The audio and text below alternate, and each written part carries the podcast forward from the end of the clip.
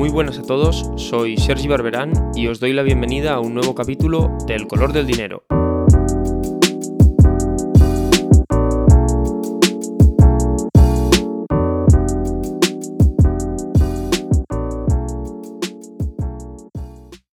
Muy buenas a todos y bienvenidos a un nuevo capítulo de El color del dinero. El 14 de octubre, el periódico británico Daily Star publicó un polémico directo en YouTube. En él aparecía una lechuga y a su lado una foto de la primera ministra británica Liz Truss, que había asumido el cargo apenas un mes antes. El título del directo era ¿Podrá Liz Truss sobrevivir a una lechuga? Siete días después, el reto llegó a su fin. El 21 de octubre, Liz Truss presentó su dimisión como primera ministra y el Daily Star dio a la lechuga como vencedora del reto. ¿Qué pasó para que una primera ministra recién llegada al cargo no pudiese superar los 10 días de fecha de caducidad de una lechuga? Comenzamos. Mission largely accomplished. For now. I want to thank you, uh, Mr. Speaker. I want to thank all the wonderful staff of the House of Commons. I want to thank all my friends and colleagues. I want to, I want to thank my right friend uh, opposite, Mr. Speaker. Uh, I want to thank everybody here and hasta la vista, baby. La historia de Liz Truss comienza unos meses antes, con la dimisión del primer ministro británico Boris Johnson el día 7 de julio, fruto de varias presiones internas en su partido por el escándalo del Partygate. El Partygate fue un conjunto de fiestas celebradas durante los peores meses de la pandemia en las que Boris Johnson había participado activamente.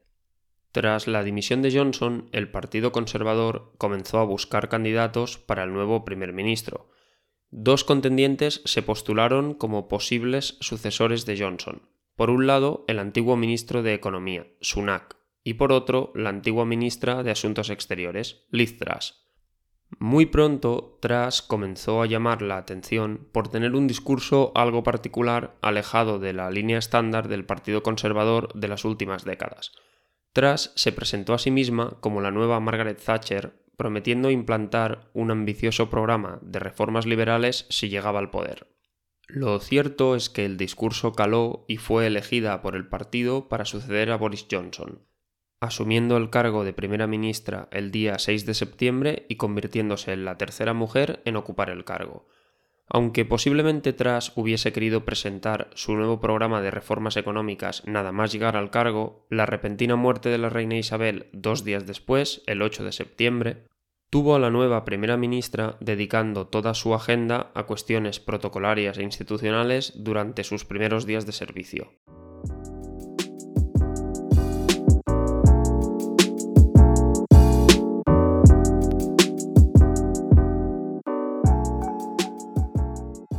Una vez dejado atrás el episodio de la muerte de la reina, Truss decidió poner en marcha el ambicioso programa de reformas que la había llevado hasta el cargo. El viernes 23 de septiembre, su nuevo ministro de Economía, Kwasi Kwarteng, presentó lo que popularmente se denominó el mini budget o pequeño presupuesto. La razón de este apodo es que, aunque no se trataba del presupuesto oficial, el tamaño de las reformas del programa económico presentado era mucho mayor de lo habitual en reformas que no están previstas en los presupuestos. Por tanto, y hasta aquí, Truss cumplía con su palabra de poner en marcha un programa de cambios radicales. Ahora bien, ¿cuáles eran estos cambios? El mini budget tenía en realidad dos patas. La primera, la pata impositiva, consistía en una bajada cifrada más o menos en unos 45 billones de libras, la mayor reducción de impuestos desde la época de Thatcher, afectando principalmente a empresas y las capas más altas del impuesto sobre la renta. A strong UK economy has always depended on a strong financial services sector. We need global banks to create jobs here, invest here and pay taxes here in London. In London. Not in Paris, not in Frankfurt, and not in New York. La segunda pata era un plan de gasto público destinado a contener los previsibles elevados costes de electricidad y calefacción para el próximo invierno en el Reino Unido. En agregado, por tanto, el mini budget consistía en una bajada de impuestos y, por lo tanto, de los ingresos del Estado seguida de un incremento del gasto social y por tanto de los gastos del Estado. Según el Instituto Nacional de Estadística británico, en 2021 el Reino Unido presentó un nivel de deuda pública sobre el PIB del 102,8% y un déficit público del 8,1%. Estas cifras, sobre todo la del déficit público, son ciertamente elevadas y en cualquier país que no perteneciese al G7 harían saltar todas las alarmas. Así, cuando Truss presentó un plan basado en ingresar menos y gastar más, aumentando por tanto el déficit, los mercados reaccionaron agresivamente.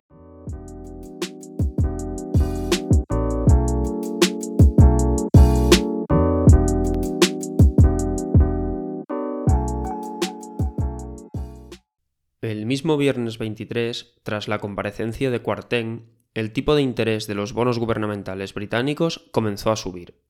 Con el incremento del tipo de interés, el mercado señalaba su desconfianza hacia la capacidad del Reino Unido de repagar su deuda, una capacidad que el plan de Cuartén y Tras estaba dañando significativamente. En dos días, el tipo de interés del bono gubernamental a 30 años pasó del 3,77% el jueves 22 a última hora al 4,99% el martes 27 un incremento de 130 puntos básicos que aunque pueda parecer pequeño para el ciudadano de a pie, es un movimiento drástico en el mercado de renta fija. Hasta aquí, nada parecía que pudiese hacer cambiar atrás. Al final, el mercado de bonos es importante para el gobierno en el sentido de que va a determinar el coste de las nuevas emisiones de deuda, pero no es por sí mismo algo que vaya a determinar el curso de la acción política. Fue justo entonces cuando apareció un invitado inesperado en esta crisis, los planes de pensiones privados.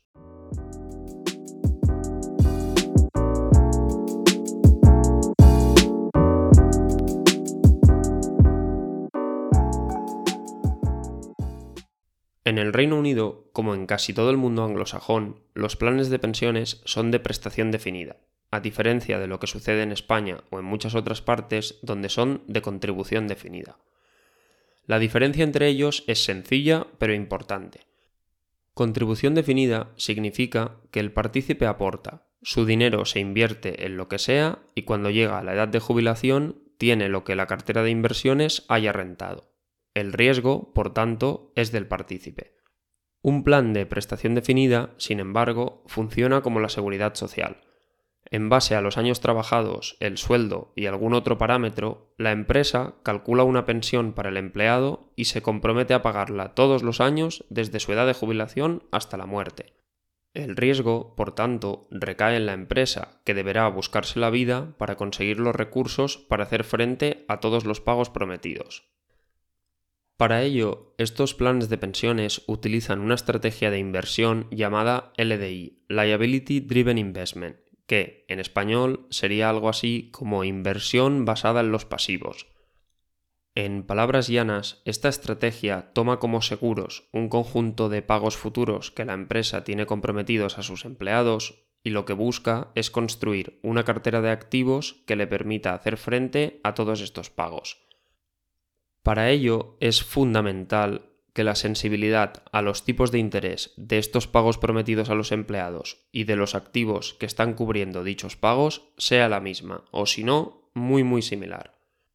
Como los pagos prometidos a los empleados son pagos que se harán en el futuro, su valor actual se consigue descontando estos pagos a un tipo de interés, y es este valor actual el que debe coincidir con la cartera de activos. Si el tipo de interés cambiase, el valor actual de los pagos futuros cambiaría también, y si el valor de los activos no cambia en la misma dirección, el plan de pensiones se vería en problemas.